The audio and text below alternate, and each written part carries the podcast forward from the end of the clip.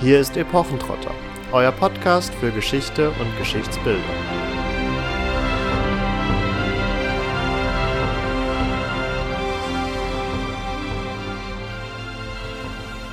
Dass die trojanischen Franzosen den Fürsten von Habsburg mit sittlicher Freundschaft verwandt sind und zur Bewährung desselbigen nimm ich anfänglich vor mich Clotharium, den viehtrojanischen Kinnig von Frankreich, und Otpertum, den ältesten Fürsten von Habsburg, deutscher Landen.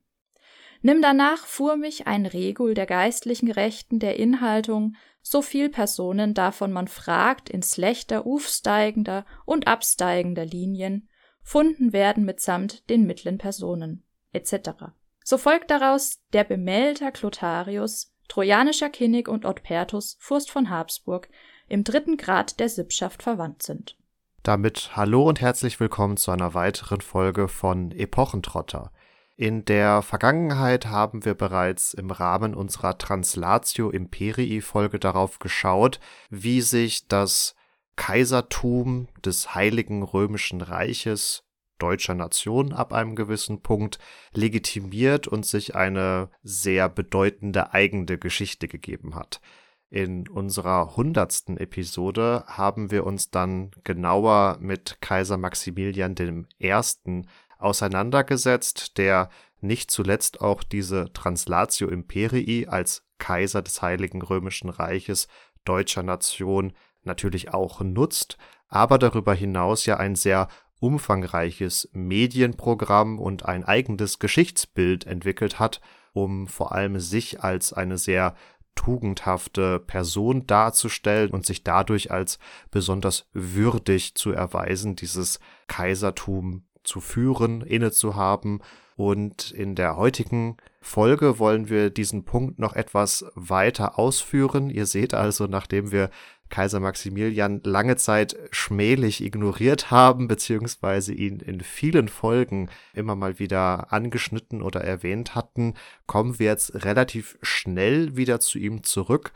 Denn in diesem Zuge zu schauen, wie funktioniert Genealogie und die Legitimierung von Dynastien und Herrscherhäusern, bildet auch hier wieder die Zeit Maximilians einen gewissen Höhepunkt. Wir schauen uns also vor allem am Hause Habsburg unter Kaiser Maximilian an, wie hier genealogisch gearbeitet wurde und wie man sich möglichst umfangreiche und repräsentative Stammbäume zusammengeforscht und sicherlich auch zusammen gedichtet hat.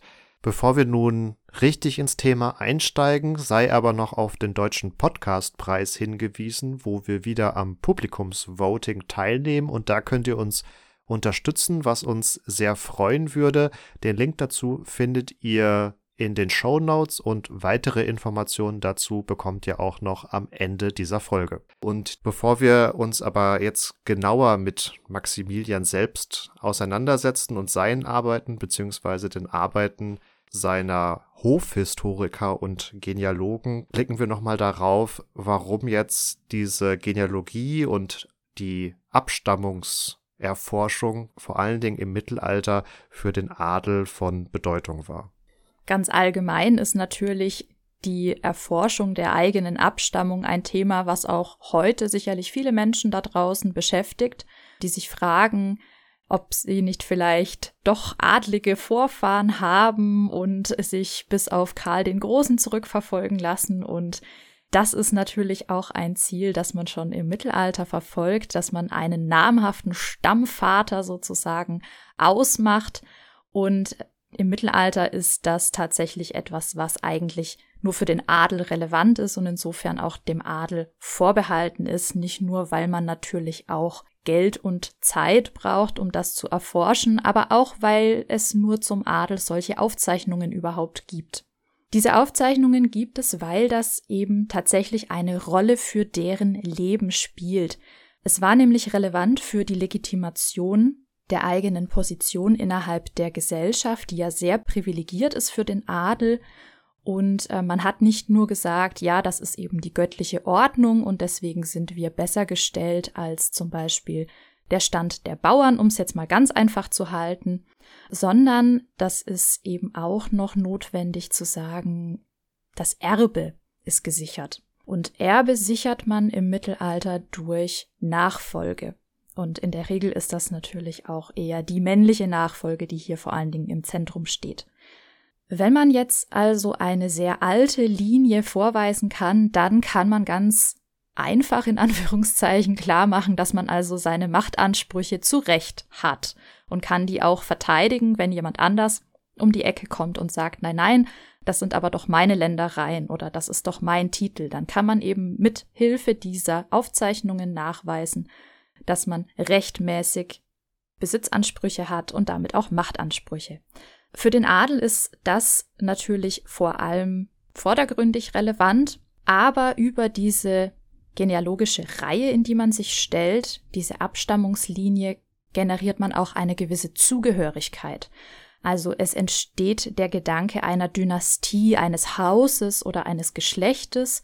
Und das ist ganz wichtig, denn im Mittelalter identifiziert man sich über Gruppenzugehörigkeit. Es ist noch keine Vorstellung von einem Individuum, das für sich selbst und aus sich selbst heraus existiert, sondern man konstituiert seine Identität eben über die Gruppe, zu der man gehört und nur über diese Gruppe. Und für den Adel heißt das, wenn man jetzt eben ein eigenes Haus, eine eigene Dynastie nachweisen kann, heißt das auch, dass man eine gewisse Demonstration des Ganzen nach außen hin bewerkstelligen muss. Das ist jetzt dann für Maximilian besonders relevant, aber auch schon weit vorher und ihr könnt euch vielleicht schon vorstellen, wie hat man das vor allen Dingen gemacht, seine Zugehörigkeit nach außen hin zu zeigen.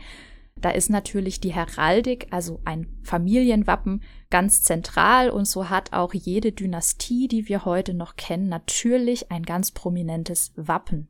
Dass man sich jetzt in so eine Abstammungsreihe hineinstellt und dass das eben so relevant ist, ist jetzt kein Konzept, keine Idee, die aus dem Mittelalter geboren ist, sondern das ist etwas, was wir schon relativ früh finden. Also wenn wir zum Beispiel ins alte Ägypten gehen, dann haben wir das schon und das seht ihr, das ist etwas, was mit Herrschaft zusammenhängt. Herrschaft braucht immer Legitimation, Macht braucht immer Legitimation und das wird schon um 3000 vor Christus über solche Listen, die die Abstammung bezeugen, erreicht. Und in Mesopotamien dann immer noch einige tausend Jahre vor Christus.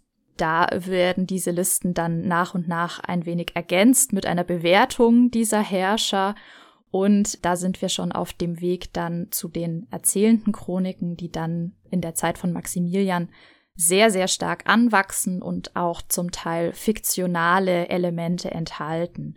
Vielleicht kennt ihr auch in der Bibel im Alten Testament ganz am Anfang diese Abstammungsreihen, also wo zum Beispiel von Noah erzählt wird, der nach der Sintflut mit seinen Söhnen die Erde neu bevölkert und wo jedem Erdteil, also damals den bekannten Erdteilen Asien, Europa und Afrika, einer seiner Söhne zugeordnet wird und für Europa ist das Japhet. Also von dem stammen quasi alle Menschen in Europa ab.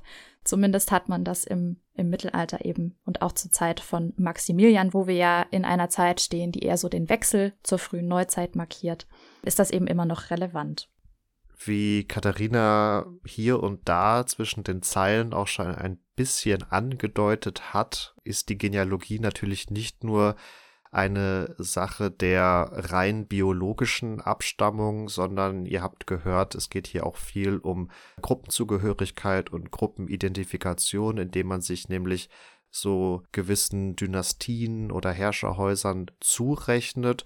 Und so wie man dann über gewisse Argumentationen, dass manche Abstammungslinien oder Verwandtschaftsverhältnisse dann doch nicht so relevant sind für das eigene Herrscherhaus, dass man darüber Leute quasi aus der Dynastie ausschließt, kann man natürlich auch gleichzeitig diese Verbindungen zwischen den Personen argumentativ stärken und so jemanden eher an eine Dynastie ähm, heranrücken. Das führt uns ganz gut vor Augen, dass Dynastien, Genealogie und Herrscherhäuser dann häufig auch wirklich Konstrukte sind, die aus einem sozialen Bedürfnis heraus entstehen. Also da spielen dann noch weitere Faktoren eine Rolle. Also du hattest schon die Wappen angesprochen. Da ist dann die Frage, führt man das Wappen, wandelt man das Wappen auch ab oder führt man ganz bewusst ein anderes Wappen? Und da gibt es dann noch verschiedene andere Kategorien, über die das Bild oder auch die Gruppe der Dynastie gelenkt und gesteuert werden kann. Genealogien sind weiterhin natürlich nur Konstrukte, weil sie dann häufig in ihrer bildlichen oder auch textlichen Darstellung nur das abbilden, was sie aussagen wollen. Also ihr werdet jetzt gerade für die Zeit des Mittelalters oder auch der frühen Neuzeit eigentlich selten Abstammungslinien oder Stammbäume finden, die wirklich die kompletten Verwandtschaftsverhältnisse wiedergeben. Also gerade im europäischen Kontext, wo natürlich die männliche Seite immer besonders wichtig war, ist diese natürlich auch in den Genealogien immer sehr stark betont worden. Das heißt, wir finden entweder Stammbäume, in denen nur die sogenannte agnatische Linie gezeigt wird, also nur die männlichen Sprösslinge eines Herrscherhauses, oder wir haben sogenannte Filiationsketten, also wo einfach auf den Vater, der Sohn, der Enkel, der Urenkel etc. folgt. Und ihr seht schon, das sind natürlich nur Ausschnitte aus Stammbäumen oder aus Abstammungsverhältnissen, was uns erneut nochmal vor Augen führt, dass damit eigentlich immer auch irgendeine politische Botschaft verbunden ist.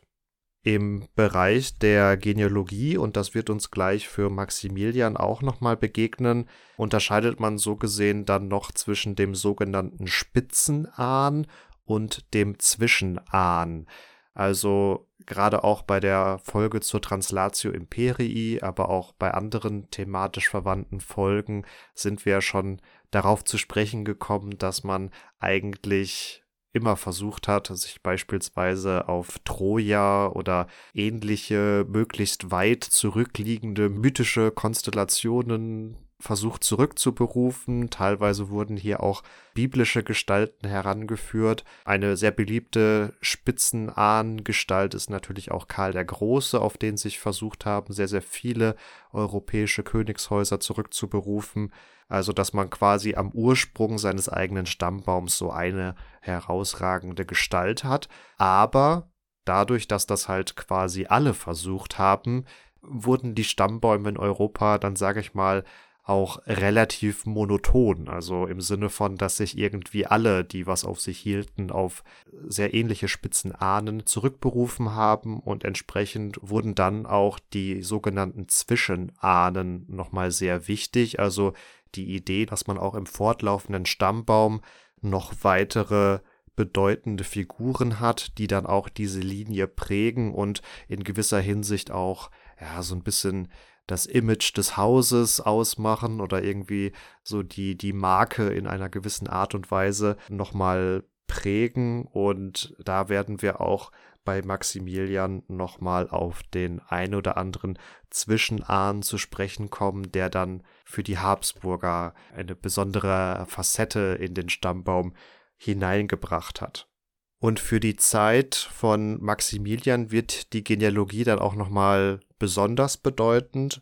Das haben wir ja auch in der ersten Maximilian-Folge schon angesprochen, dass auch unter ihm, aber auch bereits unter seinen Vorgängern dieses Habsburgerreich nochmal stark gewachsen ist. Und da war natürlich dann auch der Anspruch, diese neuen Besitzungen nicht nur rein machtpolitisch zu begründen, dass man die jetzt über Kriegszüge oder eine Heiratspolitik in den eigenen Besitz geholt hat, sondern in dieser sehr auf Legitimation bedachten Zeit war man auch versucht, diese neuen Territoriengewinne über Argumentationen zu rechtfertigen, die dann wiederum möglichst weit in die Vergangenheit gehen. Also auch hier wurde dann versucht, über beispielsweise Genealogie aufzuzeigen, dass Maximilian quasi schon immer mit den Burgundern verwandt war, beziehungsweise die Häuser Burgund und Habsburg einen ähnlichen oder gleichen Stamm haben und jetzt hier das, was über die Hochzeit von Maximilian I. mit Maria von Burgund ins Habsburger Reich kommt, dass das so gesehen kein Zufall ist, sondern quasi schon Gott gewollt, weil hier sehr alte Verwandtschaftslinien wieder zusammengeführt werden und das alles wieder eine Einheit bildet, die auch Sinn macht und die quasi nicht von außen angetastet werden soll. Für die Habsburger und damit auch für Maximilian I. ist spannend zu beobachten, dass das Haus der Habsburger streng genommen seinen Ursprung in der heutigen Nordschweiz hat. Da steht ja auch bis heute noch die Habsburg, der Stammsitz dieses Hauses, aber dass gleichzeitig in der Genealogie zu Zeiten Maximilians ein sehr großer Wert darauf gelegt wurde, das Haus der Babenberger mit in diese Habsburger Stammlinie hineinzuholen. Und das ist insofern machtpolitisch natürlich auch relevant für das Haus Habsburg, weil sie, nachdem sie im Hochmittelalter vor allen Dingen diese Besitzungen in der Nordschweiz und auch im heutigen Süddeutschland gehabt haben, dann unter Rudolf I. und seinen Söhnen auch größere Besitzungen im heutigen Österreich gewinnen konnten. So gelang es vor allem Rudolf I. seinen Söhnen die Herzogtümer Österreich, Steiermark und Krain zuzusichern. Hier findet eine Verschiebung des Machtraums quasi statt und den hat man dann versucht in späterer Zeit auch über die Genealogie zu rechtfertigen. Bedeutend für diese Anstrengungen Maximilians war dann der Herr Ladislaus Sundheim, der so ungefähr um 1440 in Ravensburg geboren wurde und der Theologie an der Universität in Wien studiert hat, im Anschluss auch eine geistliche Laufbahn eingeschlagen hat, modern formuliert angestellt war beim Stephansdom, beziehungsweise erhielt er zwei Fründe aus dem Stephansdom und konnte darüber sein äh, Leben finanzieren. Das System der Fründe hatten wir ja auch in unserer Oswald von Wolkenstein Folge schon mal genauer besprochen. Dieser Ladislaus Sundheim ist einer der Genealogen, die jetzt für die Habsburger in Aktion treten. Und das heißt konkret 1485 wird er sozusagen gecastet und vom Stift Kloster Neuburg wegen der Heiligsprechung des Stifters Leopold III. engagiert, um eine Babenberger Genealogie zu schreiben. Also das so als Teilgeschichte Österreichs soll das fungieren. Und das ist jetzt ganz spannend, denn das ist ein Projekt, was zum einen sehr groß angelegt war, zum anderen eben nicht nur die männlichen wichtigen Personen darstellt, sondern auch Frauen. Und das Ganze mit Kurzbeschreibungen versieht, also so in Anführungszeichen faktenorientiert daherkommt, keinen mythischen oder biblischen Spitzenahn benennt und auch Leopold III., der ja heilig gesprochen wurde und somit ein wichtiger Zwischenahn ist, gar nicht so extrem ins Zentrum stellt. Also er wird durch eine sehr prominente und für nur sehr wichtige Menschen in diesem Werk verwendete Initiale, also Anfangsbuchstaben, ausgezeichnet, aber dabei bleibt's dann auch. Also er bekommt jetzt nicht die zentrale Stellung überhaupt. Normalerweise ist es so, dass weibliche Linien in Stammbäumen oder diesen genealogischen Reihen nur dann dargestellt werden, nur berücksichtigt werden, wenn sich über die eine dynastische Verkettung mit Königshäusern zum Beispiel nachweisen lässt. Also dann werden die tatsächlich auch aufgeführt, aber ansonsten fallen die hinten über. Die Genealogie der Babenberger umfasst Leopold I. bis Friedrich II., den sogenannten Streitbaren, und war, soweit ich herausgefunden habe, ein weit verbreiteter Text, also zumindest, wenn man sich mal die Überlieferung anschaut, wir haben noch relativ viele Drucke und auch Manuskripte, also das wurde auch noch von Hand abgeschrieben, aber eben auch schon im neuen Medium des Drucks als sogenannte Inkunabeln in Umlauf gebracht. Also Inkunabeln nennt man die ersten Druckerzeugnisse, die so ab 1450 entstehen bis ungefähr 1500 grob gesagt. Dieses Unterfangen ist aber auch bildlich umgesetzt worden, schon im 15. Jahrhundert und hing dann hinter dem Grab, wahrscheinlich so ganz hundertprozentig kann man das heute nicht mehr sagen, am Grab von Leopold III. hinter einer Art Absperrung, wo wir ja so Indizien eben finden können, äh, dass zum Beispiel in einem Rechnungsbuch der Ankauf von einem Vorhängeschloss beschrieben wird, wo man davon ausgeht, dass das wohl an dieser Absperrung gehangen haben könnte. Also das heißt, ihr müsst euch vorstellen, dass dieser Text, diese Genealogie der Babenberger, also an einem sehr wichtigen Ort, an einem symbolischen Ort, dem Grab eines heiliggesprochenen Angehörigen dieser Linie gehangen hat. Und das war jetzt nicht wie eine Reklametafel oder so darauf konstruiert, dass man das von weitem lesen kann, sondern der Text war ziemlich klein und sehr eng geschrieben und damit ist anzunehmen, dass es zumindest an diesem Ort nicht so sehr darum ging, dass man das jetzt mühsam auf die Distanz entziffert und also wirklich liest, sondern es ging eher darum, dass dieser Text sichtbar und präsent ist an diesem Ort und damit Leopold der Dritte eben seine Position quasi in dieser Reihe bekommt, aber gleichzeitig auch auf ihn sich zurückbezogen werden kann als einen sehr wichtigen Stammvater. Natürlich kann man auch sagen, dass so ein Unterfangen so groß angelegt, bildlich inszeniert Eindruck macht und insofern auch dazu gedacht war, aufgrund der Pracht und der Fülle an Informationen, der Zeit, die da reingegangen ist und dem Geld, das das natürlich auch verschlungen hat, einfach zu beeindrucken und somit natürlich auch wieder Macht zu demonstrieren. Dass Maximilian dann später vor allen Dingen multimedial angelegte Großprojekte hat, haben wir euch ja in der Folge zu Maximilian im Detail erklärt mit der Ehrenpforte und auch dem Triumphzug. Ähm, hört da gern noch mal rein, falls ihr es noch nicht gemacht habt oder euch nicht mehr erinnert.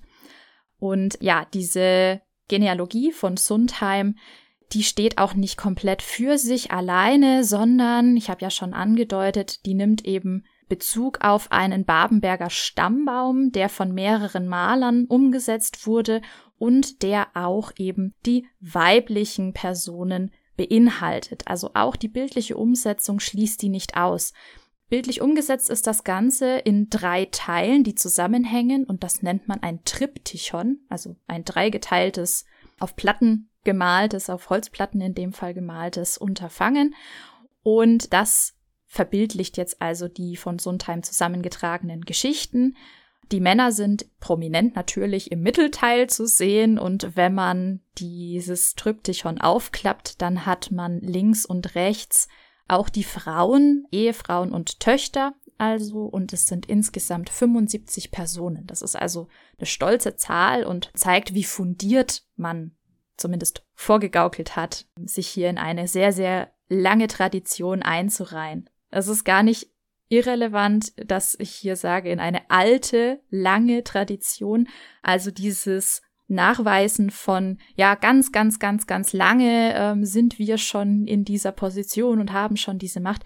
Das ist was ganz Wichtiges, denn das hebt den Rang und damit auch das Ansehen von einer Dynastie, die das eben nachweisen kann. Also wenn dann die Habsburger sich auf die Babenberger zurückberufen, dann hat das natürlich den Effekt, dass man Leopold III. in seiner Linie hat und damit einen Heiligen mit einbeziehen kann. Und das ist absolut wichtig und hat sozusagen eine ganz große Rolle für die Habsburger, denn sie haben quasi einen direkten Draht in den Himmel. Sie haben jemanden, der direkt Fürsprache für sie halten kann. Und das ist für das Mindset, das man zur Zeit von Maximilian immer noch hatte, natürlich extrem wichtig, denn man hat immer noch geglaubt, man muss für das Seelenheil vorsorgen. Es war immer noch alles sehr jenseits gerichtet. Man wollte dafür sorgen, dass man das ewige Leben im Himmel verbringt und nicht in der Hölle. Und insofern war es sehr praktisch, einen Ahn zu haben, der also schon durch die Heiligsprechung im Himmel sitzt und damit also auch da was Positives zu beitragen kann. Vielleicht noch kurz in Ergänzung zu Leopold dem Dritten, falls ihr euch eigentlich gerade fragt, wer ist das und warum wurde er heilig gesprochen? Wir haben es bei Leopold dem Dritten offensichtlich mit einem Babenberger zu tun, der der Markgraf der Marca Orientalis war, also der Markgraf der sogenannten Ostmark. Das sind Gebiete, die heute mehrheitlich in Österreich zu finden sind und diese Marken waren immer Grenzregionen. Also hier findet in der Zeit des 11. Jahrhunderts, in der auch Leopold III. gelebt hat, eine Osterweiterung des Heiligen Römischen Reiches statt und die Markgrafen waren auch immer mit gewissen Sonderrechten ausgestattet, um ihre auch besondere Funktion in diesen Grenzregionen ausüben zu können. Also ihr könnt euch vorstellen, dass da auch häufig Grenzkonflikte etc. aufgetreten sind. Und dieser Leopold III. hat sich vor allen Dingen darum verdient gemacht, das Land zu erschließen, also es urbar zu machen, und hat hier auch viele Kloster gegründet, weswegen er dann ja auch im Stift Kloster Neuburg beigesetzt worden ist und hier Verehrung erfahren hat. Und unter anderem soll ihm der Ort, wo das Stift Kloster Neuburg zu gründen sei, durch eine Marienerscheinung verraten worden sein. Also auch hier wieder ein sehr direkter göttlicher Bezug. Bisher haben wir euch damit Versuche vorgestellt, die einigermaßen historisch vorgehen, die also vor allen Dingen faktisch nachweisbare Ahnen beinhalten. Und es gibt aber natürlich auch Bestrebungen, wo man das Ganze eher sich ausdenkt, also fiktional gestaltet und dadurch natürlich auch noch mal so das Geschlecht glorifiziert und versucht da also wieder Legitimation, Herrschaftsansprüche, Nachfolge und so weiter irgendwie zu rechtfertigen. Und das war überhaupt kein Problem, dass das nicht historisch faktisch korrekt ist, sondern man hat darüber auch gezeigt, wenn man sich eben Ahnherren ausgedacht hat, dass man eben besonders ist und sich von anderen Dynastien abgrenzen kann. Und einen Fall haben wir auch, der den Übergang von den Babenbergern zu den Habsburgern betrifft. Und das ist in einem Roman, der heißt Wilhelm von Österreich, ist geschrieben worden von einem Johann von Würzburg um 1314. Und das ist ein Roman, in dem eine Liebesgeschichte erzählt wird zwischen einer Königstochter und einem Herzogssohn, nämlich dem Sohn des Herzogs von Österreich. Dieser Herzog heißt Leopold und er hat einen Sohn namens Wilhelm und Wilhelm wird mit der Königstochter dann weitere Kinder haben, die da heißen Friedrich und Leopold. Also damit ist schon einigermaßen klar, man hat immer wieder dieselben Namen. Das ist ja was, was man sehr oft findet in Stammbäumen. Das macht der Roman, aber er schafft auch über diese Namensgleichheit, dieser immer wiederkehrende Leopold, eine Verbindung zwischen den Leopolds äh, der ähm, Babenberger zu dem ersten Leopold der Habsburger. Und dieses Bestreben hier eine Verbindung zu konstruieren, nicht für einen Maximilian, das ist ja um 1314 viel zu früh, sondern für die zwei Herzöge von Österreich, die Brüder Friedrich III., der auch genannt wurde der Schöne, und Leopold I. von Österreich, die hatten schon das Bedürfnis, die aussterbenden Babenberger weiterzuführen, eben fiktional weiterzuführen durch einen gemeinsamen Ahnherrn, diesen Wilhelm von Österreich, die Romanfigur, um also eine Kontinuität der Herrschaft zu suggerieren, die es natürlich so nicht gegeben hat. Das eine Geschlecht ist ausgestorben, die Habsburger haben übernommen, aber man hat natürlich ähm, so tun können in dem Fall, dass das weitergegangen ist. Das heißt, in dem Fall haben wir es mit einem gemeinsamen fiktiven Spitzenahn zu tun und eben nicht wie jetzt bei einem Noah oder auch einem Priamus oder so mit einem historisch als faktisch damals geglaubten Person. Ja, also man hat bei biblischen Personen durchaus angenommen, dass die auf jeden Fall historisch verbürgt sind. Genauso auch verhält es sich mit der Troja-Geschichte. Also das hat niemand angezweifelt. Heute würde man sagen, es ist vielleicht eher pseudohistorisch, aber das war überhaupt kein Problem. Das waren Autoritäten. Während jetzt also so eine rein fiktional konstruierte Person, die in einem Roman auftaucht, der über Liebe und Abenteuer handelt, einen anderen Stand hat aus unserer heutigen Sicht, aber für damalige Verhältnisse einfach nur so ein, ja, ein zusätzlicher Nebengewinn quasi gewesen ist. Das zeigt sehr schön auf, dass schon von den ersten Habsburgern, die dann in Österreich und den angrenzenden Herzogtümern geherrscht haben, versucht wurde, diese Beziehung zu den Babenbergern herzustellen, die dann auch von Maximilian weiter gestärkt werden sollte. Und unter anderem hat er bzw. seine Hofgenealogen feststellen können, dass so gesehen sowieso alle Babenberger schon von den Habsburgern abstammen, denn, und das zeigt auch wieder sehr schön, wie teilweise konstruiert das entsprechende Geschichtsbild oder der Stammbaum ist, denn sie haben im 11. Jahrhundert die Habsburgerin Mechthild gefunden, die mit dem Babenberger Ernst dem Strengen verheiratet war und aus dieser Verbindung wurde dann abgeleitet, ja, da ist ja quasi schon eine Stammmutter aus dem Hause Habsburg, die dann alle weiteren relevanten Babenberger geboren hat, beziehungsweise die dann von ihr abstammen, sodass hier schon sehr früh quasi versucht wird, in den Stammbaum einzuklinken und auch die nachfolgenden Babenberger posthum zu Habsburgern in irgendeiner Form werden. Aber das ist natürlich eine Argumentation über die kognatische Linie, also über die weibliche Linie, die häufig ansonsten kaum Erwähnung findet und natürlich auch nicht so stark ist, zumindest im mittelalterlichen und vormodernen Verständnis, wie jetzt eine männliche Linie, wobei es dann hier auch teilweise die Menge der Verwandtschaftsbeziehungen oder die Menge der Argumentation ausmacht, um dann doch eine grundsolide Basis für eine gute Dynastie-Legitimierung herzustellen.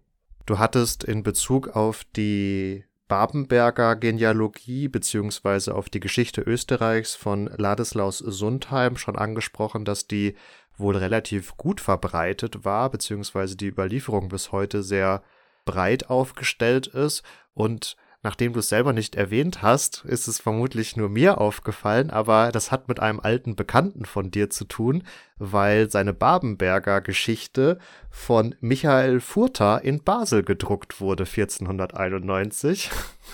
Ah. Er ist mir tatsächlich nicht aufgefallen, aber gut zu wissen.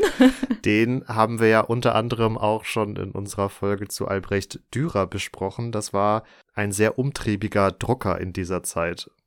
Ja, der hat also sehr ökonomisch gehandelt, sagen wir es mal so. Also er hat vor allen Dingen ähm, Sachen weiter verbreitet, immer wieder neu aufgelegt, die gut angekommen sind. Also es wundert mich überhaupt nicht, dass der hier die Finger im Spiel hatte und das also unter die Leute gebracht mhm. hat.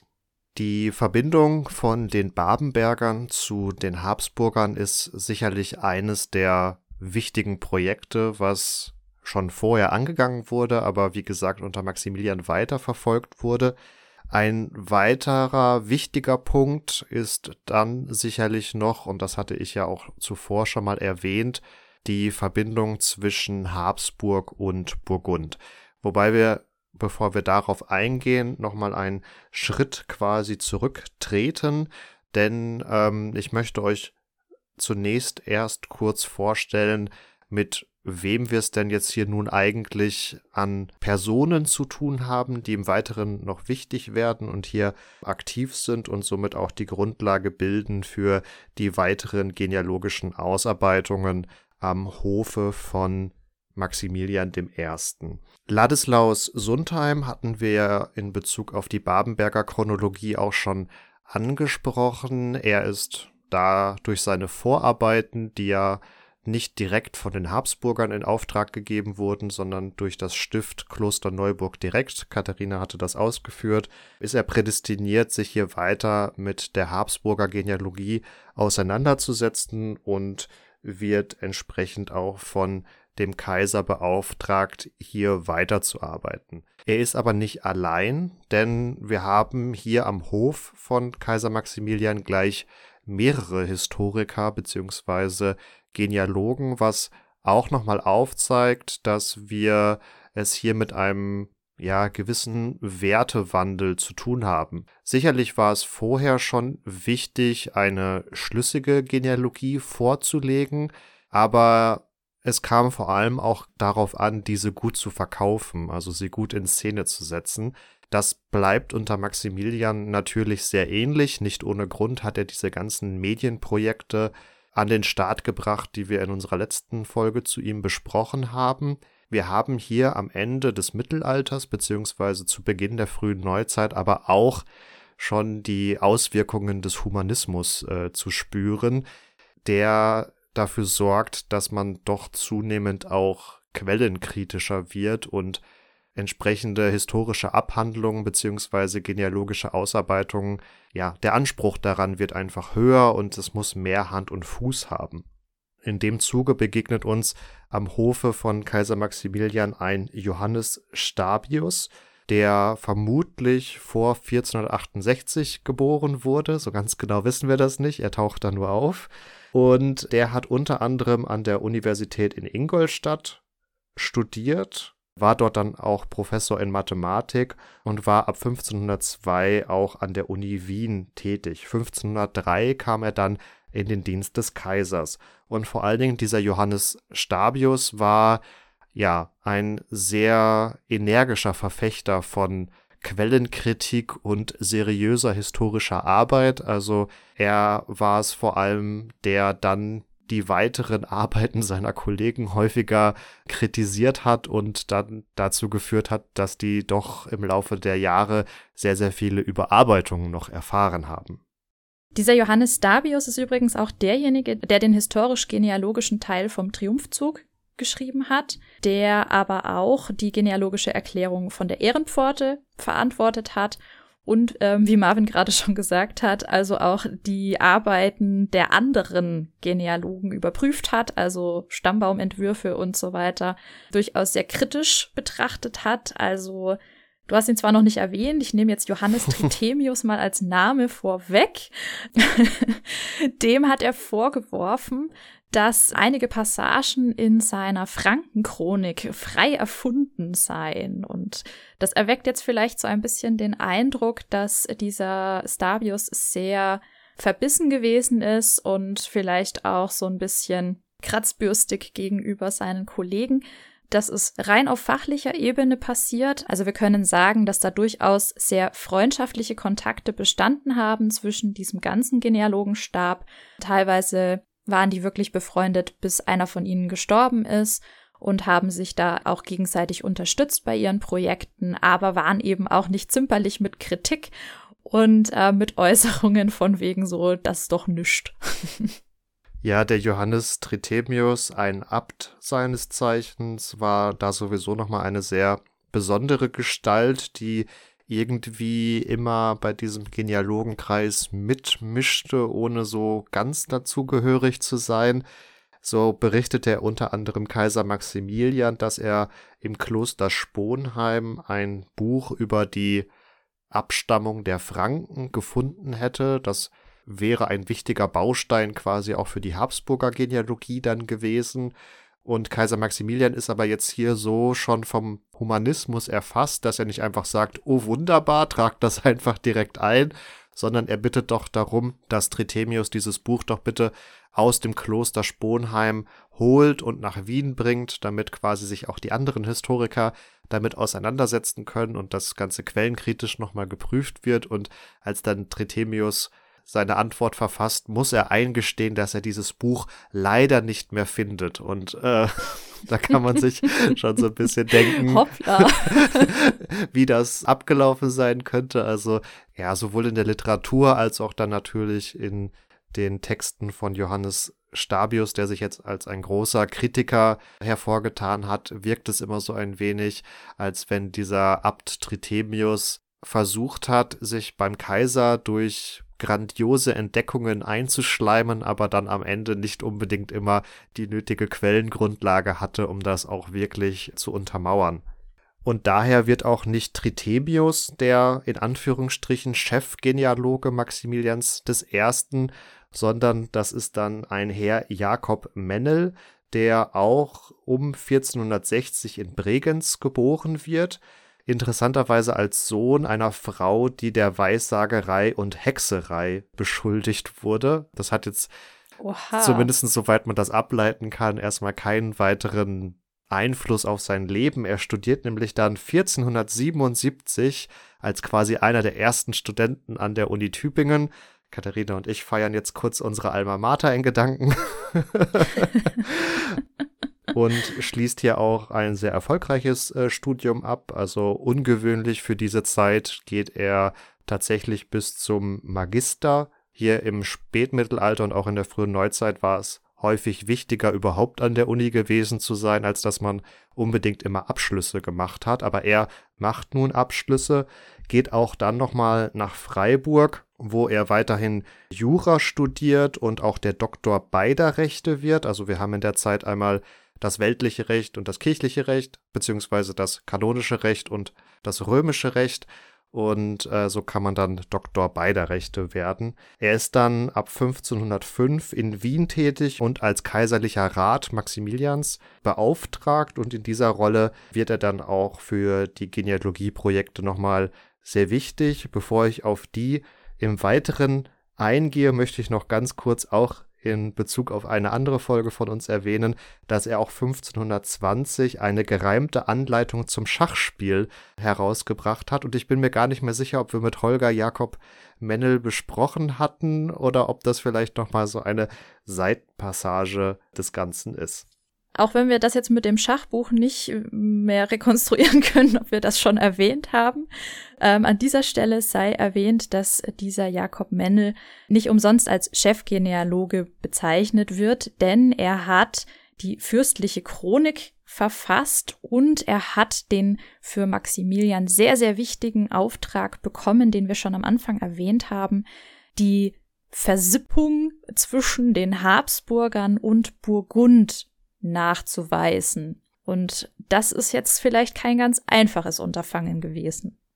Genau, sein Hauptwerk ist hier sicherlich die fürstliche Chronik, die dann 1518 als fertiges Buch Kaiser Maximilian auch übergeben wird, wobei Buch hier fast schon untertrieben ist. Es handelt sich nämlich insgesamt um ein Werk von sechs Bänden, von denen dann viele Bände natürlich auch die genealogische Abstammung in einem historischen Sinne beleuchten, aber auch ein Band sich ausschließlich der Verbindung des Hauses Habsburg zum göttlichen Himmelreich quasi widmet. Also Katharina hatte das ja auch schon in Bezug auf Leopold den Dritten sehr schön ausgeführt und in einem dieser Bände wird halt versucht, natürlich auch auf Leopold den Dritten einzugehen, aber auch noch weitere Anknüpfungen an andere Heilige und Selige etc. zu finden, aber auch an biblische Gestalten. Also man bleibt hier nicht nur in der Erdensphäre, sondern widmet sich auch noch der göttlichen Sphäre. Ein insgesamt sehr spannendes Werk. Und wie schon angeklungen, ging es jetzt unter anderem, aber das soll jetzt für uns hier der Fokus sein, darum, die Verbindung zwischen Habsburg und Burgund herbeizuführen letztendlich. Also man hat natürlich auch versucht, das historisch irgendwie zu verargumentieren, aber man muss dann fairerweise schon sagen, dass hier auch relativ viel konstruiert wird. Vielleicht habt ihr sogar schon eine Idee, wie man das macht. Ich will gar nicht viel verraten. Ich möchte nur an das Eingangszitat hier an der Stelle erinnern, wo schon ein paar Namen aufgetaucht sind, die jetzt gleich auch noch mal ein bisschen ausführlicher kommen und vielleicht in einem etwas verständlicheren Deutsch.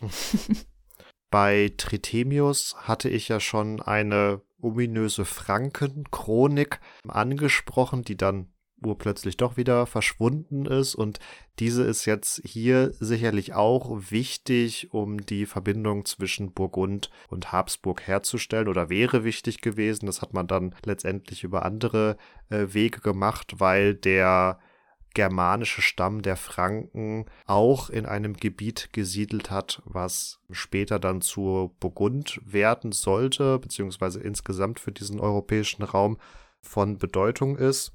Und Jakob Mennel entwirft nun für die fürstliche Chronik die These, oder aus seiner Sicht natürlich die Überzeugung, dass die Habsburger auch von Troja abstammen. Dazu kam ja das erwähnte Eingangszitat. Und zwar im Konkreten soll es so stattgefunden haben, dass der Sohn von Hektor, welcher ja wiederum derjenige war, der sich mit Achilles duelliert hat und der erstgeborene Sohn von dem trojanischen König Priamos war, einen Sohn namens Frankio gehabt haben soll, der dann mit einer großen Anhängerschaft von Troja aus nach Pannonien gezogen sein soll. Pannonien nun eine Region beziehungsweise später auch eine römische Provinz, die so im mittleren und östlichen Europa anzusiedeln ist. Nicht deckungsgleich mit dem heutigen Ungarn, aber Teile Ungarns liegen in, in dieser Region Pannonien.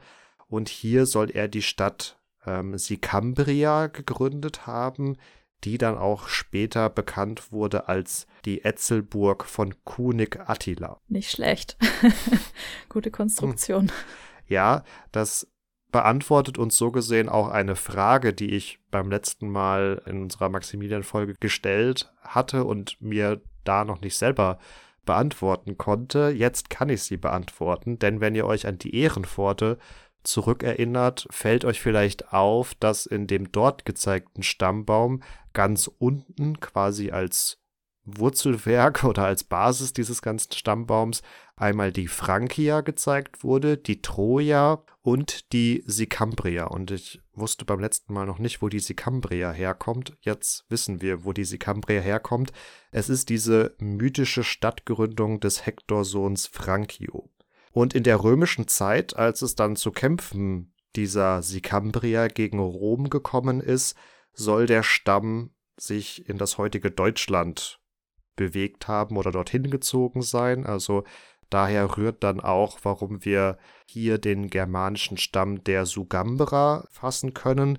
Sie haben jedoch eine Namensänderung vollzogen und nannten sich fortan die Franzi, also die Freien. Und die ganze Konstruktion ist darauf ausgelegt, dass nun hier die Franken, von denen sich letztendlich ja auch die Habsburger ableiten lassen, nochmal älter und vornehmer wirken sollen als die Römer, auf die ja sonst auch viele Herrscherhäuser in Europa sich rückbeziehen. Und Jakob Mennel gelingt insofern noch ein weiterer Clou, indem er nämlich nun eine Verwandtschaft von diesen Franken, konkreter von dem Herrschergeschlecht der Merowinger, zu den Habsburgern entwickelt. Das ist in der Weise geschickt, dass die Merowinger ja das Herrschergeschlecht waren, was vor den Karolingern im Frankenreich regiert hat und dadurch die Habsburger wiederum aus Altersgründen, sag ich mal, alle anderen Herrscherhäuser, unter anderem auch das französische Valois bzw. Bourbonenherrscherhaus, aussticht, die sich eben auf die Karolinger rückbeziehen, indem man nun sagt, nein, nein, wir sind älter, wir kommen von den Merowingern. Und weil nun hier der Ursprung der Habsburger quasi bei den Merowingern gesucht wird, welche dann wiederum in einem anderen Stamm auch die Herrscher von Burgund werden, kann nun argumentiert werden, dass aufgrund dieses gemeinsamen merowingischen Ursprungs über einen Theodbert, einen burgundischen König, die beiden Gebiete oder die beiden Herrscherhäuser sowieso schon seit jeher zusammengehören und in der fürstlichen Chronik wird nun der Sohn von Theodbert ein Ottpert als der erste Habsburger benannt. Wobei man hier fairerweise sagen muss, diese Benennung nach gewissen Herrscherhäusern oder Dynastien, die erfolgt gefühlt da immer sehr plötzlich. Das ist jetzt, also da wird nicht groß argumentiert, teilweise, warum das jetzt der erste Habsburger ist, sondern das ist, ja, das ist jetzt Ottbert, das ist jetzt der erste Habsburger. Fertig. Das ist aber ja sehr praktisch, diesen Ottpert ins Spiel zu bringen, denn das Ganze macht ja jetzt die Habsburger sogar noch älter als die französischen Bourbonen, die sich ja über die jüngeren Karolinger auf Troja zurückbeziehen, wie das eben ganz viele Adelshäuser machen in Europa und damit sticht Maximilian jetzt quasi die sogar noch aus und ist noch älter und damit ist seine Dynastie, also das ganze Haus der Habsburger natürlich überlegen. Tada! Diese Verbindung zwischen den Merowingern und den Habsburgern war auch dann vor allem das, was Johannes Dabius kritisiert hat. Und diese Kritik können wir auch noch sehr gut in der finalen Version der fürstlichen Chronik nachvollziehen, weil hier auffällt, dass so gesehen die Kritik nicht zu 100% oder ganz fein säuberlich eingearbeitet wurde. Denn denn wie ich gerade vorgestellt habe, wird nun im Haupttext der Chronik geschildert, dass dieser Ottpert als erster Habsburger von Theodbert abstammt, aber an anderer Stelle begegnen uns in Bezug auf diese Vater-Sohn-Konstellation auch noch andere Namen, also da haben sich so gesehen auch noch ältere Versionen eingeschlichen, die dann vor allen Dingen von dem schon besprochenen Trithemius auch kommen, weil Jakob Mennel gerade in der Anfangszeit seiner Tätigkeit an der fürstlichen Chronik sich von dessen Ausführungen hat sehr beeinflussen lassen und erst reagiert hat, als diese Ausführungen von Johannes Dabius nun eben als eine Art Fantasie abgestempelt wurden. Wobei abschließend noch anzumerken ist, dass die fürstliche Chronik womöglich sogar eine gewisse ja, Flexibilität erfahren hat, dadurch, dass hier noch verschiedene Bearbeitungsstadien abgebildet werden, weil man sich so am Ende nie wirklich ganz sicher sein kann, welche Version jetzt eigentlich die gültige ist. Es fällt auf jeden Fall auf, dass Jakob Mennel an manchen Stellen eher kaum argumentiert und einfach Fakten schafft und an anderer Stelle sehr, sehr umfangreich und aufgebläht die Genealogie und Geschichte der Habsburger darstellt. Das drückt sich nicht zuletzt darin aus, dass das Werk ja aus insgesamt sechs Bänden besteht und so wird hier versucht, einerseits diesem Inszenierungsgedanken Rechnung zu tragen, dass eine möglichst umfangreiche Chronik natürlich auch automatisch auf eine glorreiche Geschichte hindeuten soll. Durch die Fülle an vermeintlichen Informationen wird aber gleichzeitig auch dem Humanismus Rechnung getragen, dass es nun hier einfach den Anschein hat, erstmal, dass sehr, sehr viele Informationen, Quellen etc. zusammengetragen wurden und dass durchaus eine seriös, quellenkritisch gearbeitete Chronik ist, sodass die fürstliche Chronik als Gesamtwerk sicherlich ihre Wirkung entfaltet haben dürfte. Ganz ungefährlich ist es natürlich nicht, wenn man jetzt sich so namhafte Ahnherren schafft, denn die kommen ja auch bei anderen Dynastien dann im Stammbaum vor und wo es dann tatsächlich sehr, sehr problematisch wird, ist, wenn man mit einem anderen Adelsgeschlecht im Krieg oder überhaupt im Konflikt liegt. Denn wenn man gemeinsame Verwandtschaften nachweisen kann, dann ist es schwierig zu rechtfertigen, warum man sich denn jetzt auf dem Schlachtfeld gegenübersteht und das nicht anders regeln kann. Also das ist tatsächlich was, was auch schon zur Zeit von Maximilian durchaus kritisch gesehen wurde und auch vorher gab es durchaus schon kritische Stimmen gegenüber diesen genealogischen Reihen und vor allen Dingen der Konstruktion eben zurück bis Troja oder Noah oder wie dem auch sei. Zeitgenössisch wäre hier beispielsweise der sehr bekannte Till Eulenspiegel zu nennen, der das aufgreift und im Jahr 1510 und 11 publiziert wird. Das ist aber eine Geschichte, die werden wir euch dann noch auf Social Media präsentieren und schaffen damit das Ende dieser heutigen Folge, in der wir euch einen weiteren Aspekt mittelalterlicher und vormoderner Herrschaftslegitimation gezeigt haben. Wir hoffen natürlich, dass ihr großen Spaß an dieser Folge hattet und auch beim nächsten Mal wieder einschaltet. Wenn ihr uns dazu Feedback geben wollt, dann tut das gerne unter kontakt.epochentrotter.de oder schreibt uns gerne auch über Facebook oder Instagram über die Messenger-Dienste und schaut doch auch mal auf epochentrotter.de vorbei. Da findet ihr alle Folgen, die wir bisher rausgebracht haben. Die findet ihr natürlich auch bei allen Podcast-Plattformen eures Vertrauens. Und wir verlinken euch in den Show Notes natürlich auch die Folgen, auf die wir jetzt im Gespräch immer wieder auch verwiesen haben. Das sind diesmal relativ viele. Ich hoffe, wir vergessen nichts. Sonst schreibt uns das gerne in die Kommentare. Und lasst uns gerne auch eine Rezension da. Da freuen wir uns immer sehr drüber. Ähm, schreibt uns auch gerne Themenvorschläge, falls ihr Ideen für uns habt. Und bevor ich jetzt komplett abmoderiere, seid bitte noch auf eine Sache hingewiesen, denn ihr könnt uns gerade richtig, richtig doll unterstützen. Und zwar ist wieder Zeit für den Deutschen Podcastpreis und ihr könnt noch bis Ende Mai abstimmen von jedem Gerät, das ihr besitzt, einmal am Tag und uns so unterstützen für den Publikumspreis. Es würde uns sehr, sehr freuen, wenn ihr da an uns denkt und hin und wieder mal mit einem Klick für uns abstimmt. Ihr müsst euch dafür nicht registrieren, ihr müsst keine Daten hinterlegen, ihr müsst einfach nur auf den Button klicken. Wie ihr da hinkommt, findet ihr in den Shownotes dieser Folge und damit wünsche ich euch weiterhin alles Gute, bleibt gesund, macht's gut. Ciao, ciao. Mir bleibt damit auch nur noch zu sagen, macht's gut und ciao, ciao.